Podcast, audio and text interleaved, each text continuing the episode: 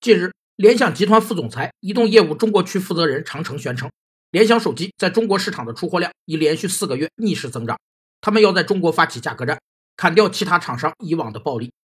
价格战是一种最原始的营销策略，具有杀伤力强、短平快等优点，是卖方为了挤占市场、打击竞争对手而采取的薄利多销，甚至以低于成本的价格销售商品的竞争手段。有三种类型的价格战：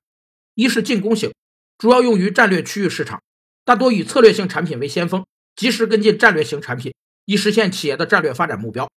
二是狙击型，针对性强。打击面窄，是为了进行市场细分与市场区隔而采取的突击行动；三是防御性，以牺牲战略性产品为代价，维护和巩固现有市场，并以此扩大销售额和市场占有率。有数据显示，今年四至九月，联想手机在国内市场的销售额增长高达百分之八十五，在整个行业出现下滑的形势下，增幅远超其他厂商。